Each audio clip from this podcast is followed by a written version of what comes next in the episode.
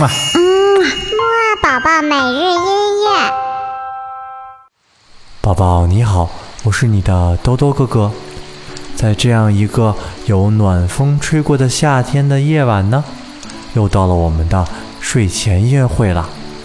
我们今天呢会和小宝宝一起听一首日本作曲大师久石让为宫崎骏的《千与千寻》所写的一首叫做《夏日时光》的音乐。我们今天的睡前音乐会呢，听这首真的是再贴切不过了。这首音乐呢是由钢琴演奏的，琴键落下，每个音符飘出来时候的感觉呢，就像是夏日的微风轻轻地吹过树叶时沙沙的响声。